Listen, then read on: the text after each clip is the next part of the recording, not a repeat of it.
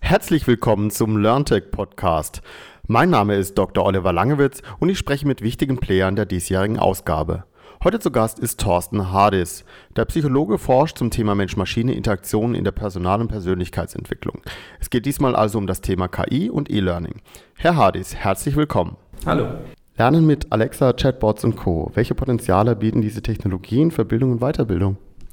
Na, vor allen Dingen müssen wir uns hier mal anschauen, dass wir über dialogbasierte Assistenzsysteme sprechen. Das heißt, wir haben ganz neue Möglichkeiten. Wir werden nicht mehr frontal beschallt, wie das klassischerweise mit dem Video war, und machen danach ein Quiz, womit sich ja ganz wunderbar regulatorische Themen auffassen oder aufarbeiten lassen.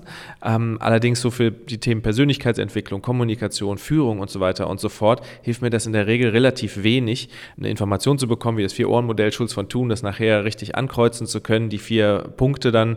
Äh, das hilft mir für den Konflikt, den ich aktuell mit meinem Kollegen habe, erstmal relativ wenig. Und da gehen die Bots an der Stelle, können einen Schritt weiter gehen und im Dialog anregen zum Reflektieren äh, und eigene Lösungen zu finden. Wie intuitiv ist denn das Lernen mit solchen Geräten? Muss man da auch das Lernen neu lernen? Nee, das ist ja gerade so das Schöne. Also gerade wenn wir zum Beispiel mal über einen Sprachbot sprechen, wir haben mal was gebaut äh, im Apothekenbereich, wo es ähm, darum ging, wie ich ähm, Verkaufsgespräche führe. Und der Bot kann sich ja selber erklären und kann ja dann auch nochmal Nachfragen äh, stellen, beziehungsweise der, der Nutzer kann dann auch nochmal Nachfragen stellen und so ist es eigentlich super intuitiv. Jetzt hört man ja immer in der Diskussion ganz stark auch das Thema ähm, ja, Datensicherheit. Was passiert mit meinen Daten? Äh, werden die abgegriffen, ausgewertet?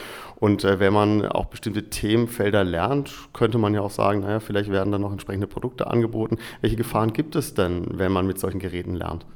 Äh, ja, unbedingt ist das ein ganz wichtiger Punkt, der, der, Datenschutz. Wir haben ja zum Glück in Deutschland einen relativ guten Datenschutz, vielleicht einen äh, der besten in der Welt, einfach auch durch unsere Betriebsräte, die auch nochmal mit drauf gucken können in ganz vielen Fällen. Wir haben das zu unserem Markenzeichen gemacht und haben gleich das so in die Software äh, eingebaut, dass das jegliche Standards nach oben hin weit sprengt ähm, und maximalen Datenschutz auch bietet. Und natürlich gleichzeitig müssen wir uns natürlich Gedanken darüber machen, was greifen wir an Metadaten ab, um vielleicht irgendwelche Schlüsse daraus nochmal zu ziehen, wenn wir große Datensätze nachher haben, um Empfehlungen machen zu können. Menschen, die in der Situation das und das erlebt haben und das und das zurückgespiegelt haben über das maschinelle Lernen. Daraus kann der Algorithmus ja nachher dann auch wieder sagen, du bist in einer sehr ähnlichen Situation. Lass uns doch mal gerade über diese Fragestellung nachdenken. Das könnte für dich hilfreich sein, wenn du das mal reflektierst. Und wie kann da Lernen in den ähm, Alltag eingebaut werden? Ähm, eine Alexa ist noch statisch an einem Ort zu Hause, irgendwo im Wohnzimmer vielleicht zu verorten.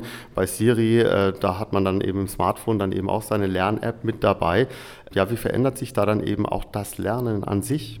Genau. Also wir haben ja unterschiedliche Möglichkeiten, unterschiedliche Schnittstellen, die wir nutzen können. Also einmal die Sprachschnittstelle über eine Alexa-Box, über ein Google Home oder was auch immer. Dann haben wir die Möglichkeit, über einen klassischen Chatbot zu gehen, mit dem ich texten kann. Und ich habe natürlich auch die Möglichkeit, das noch eine Ebene weiterzubringen, indem ich auf meinem Handy beispielsweise, wo ich ein visuelles Display habe, auch noch einen Avatar sehen kann, mit dem ich mich unterhalten kann, indem ich dann über das Mobilfunktelefon dann eben auch Mikrofon, Kamera und so weiter nutzen kann. Also da sind die Möglichkeiten äh, nach oben hin weit offen, bis hin zu VR die, die Bots dann eben auch in virtuelle Lernwelten dann einzubauen. Ähm, wie sinnvoll das ist, das ist gerade sehr spannend. Das ist gerade eine, eine, sehr spannende Forschungsfrage. Auch gerade, wir sind da auch in Forschungsprojekten teilweise mit drin, wo sich genau das angeschaut wird. In welchen Kontexten, für welche Unternehmensgrößen, für welche Rollen in Unternehmen und so weiter und so fort ist denn welche Schnittstelle so die sinnvollste? Und wie gesagt, das Schöne ist halt, dass wir die unterschiedlichsten Schnittstellen nutzen können. Was sich für uns am praktischsten erwiesen hat, ist das Mobiltelefon, weil das jeder bei sich hat und eben auch jederzeit gelernt werden kann. Die Bots fragen zum Beispiel auch, wann magst du denn oder wann magst du denn, dass ich mit dir einchecke? Und wenn ich weiß, ich bin morgens zwischen 7 und 8 Uhr auf dem Weg zur Arbeit und pendel, dann kann ich beispielsweise mit dem Bot agieren und dann kann er mich vielleicht auch mal proaktiv ansprechen und zum Reflektieren anregen. Wie intuitiv ist denn das Lernen mit so einem Bot? Lernt dann auch der Bot? Wo sind denn zum Beispiel Lernschwächen, Lerndefizite? Das ist eine ganz besondere Frage, eine spannende Frage auch für uns. Das ist natürlich da, wo wir hinwollen. Das Problem, was im Moment für uns und für andere, für Forscher eben auch vorliegt, ist, dass wir noch gar nicht genug Daten dafür haben und auf groß, aufgrund großer Datenmengen das auswerten zu können. Wir schauen uns natürlich die Daten, wenn wir Metadaten uns anschauen dürfen, schauen wir uns die natürlich ganz genau an und es gibt auch schon die ersten Muster, die sich finden lassen. Allerdings müssen wir dann natürlich auch gucken, wie können dann die Algorithmen dann nachher aussehen, die darauf aufgebaut werden und so. Und das ist noch wirklich in den Kinderschuhen. Das war der heutige LearnTech Podcast mit meinem Gast Thorsten Hardis. Mehr zum Thema entdecken Sie vom 28. bis 30. Januar 2020 auf der LearnTech, Europas Nummer 1 zum Thema Digital Learning. Wir sehen uns in der Messe Karlsruhe.